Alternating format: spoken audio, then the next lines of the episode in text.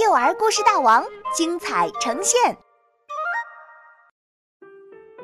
一碗蘑菇汤，作者王云，杭州神采飞扬娱乐有限公司版权许可。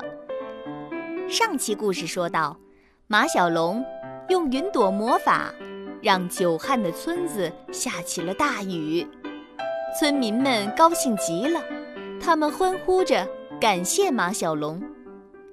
这时，从欢呼的人群中走出来一位和善的老婆婆，她邀请马小龙和小伙伴们去自己家里喝点东西。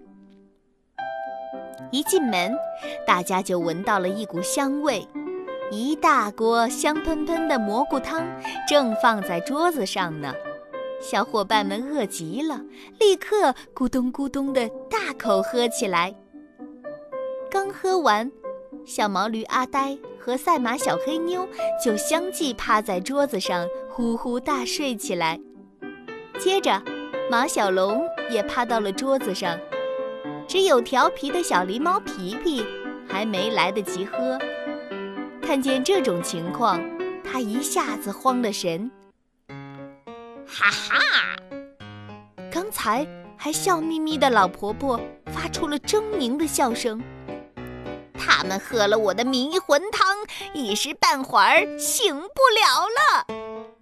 只见他那双枯瘦的手把皮皮一把按到了墙壁上。你们偷了我的乌云，害我做不成乌云面包。我要让你们尝尝苦头。放开我！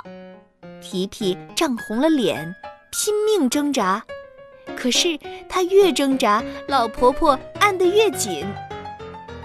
原来是你这个老妖婆偷走了天上的乌云，害得村民们没水喝。不知何时，马小龙站在了老妖婆的身后，他大喝一声，狠狠地给了老妖婆一拳。老妖婆一下子摔倒在地，露出了一条毛茸茸的尾巴。马小龙跨步上前，踩住了那条尾巴。老妖婆原来是一只黑猫怪。你醒的可真及时。皮皮摸着脖子对马小龙说：“我刚才差点没命了。我压根儿就没有喝蘑菇汤。”马小龙说：“我早就觉得这个老婆婆有点古怪。快让我的朋友醒过来！”不然我就踩断你的尾巴！马小龙回头对黑猫怪说：“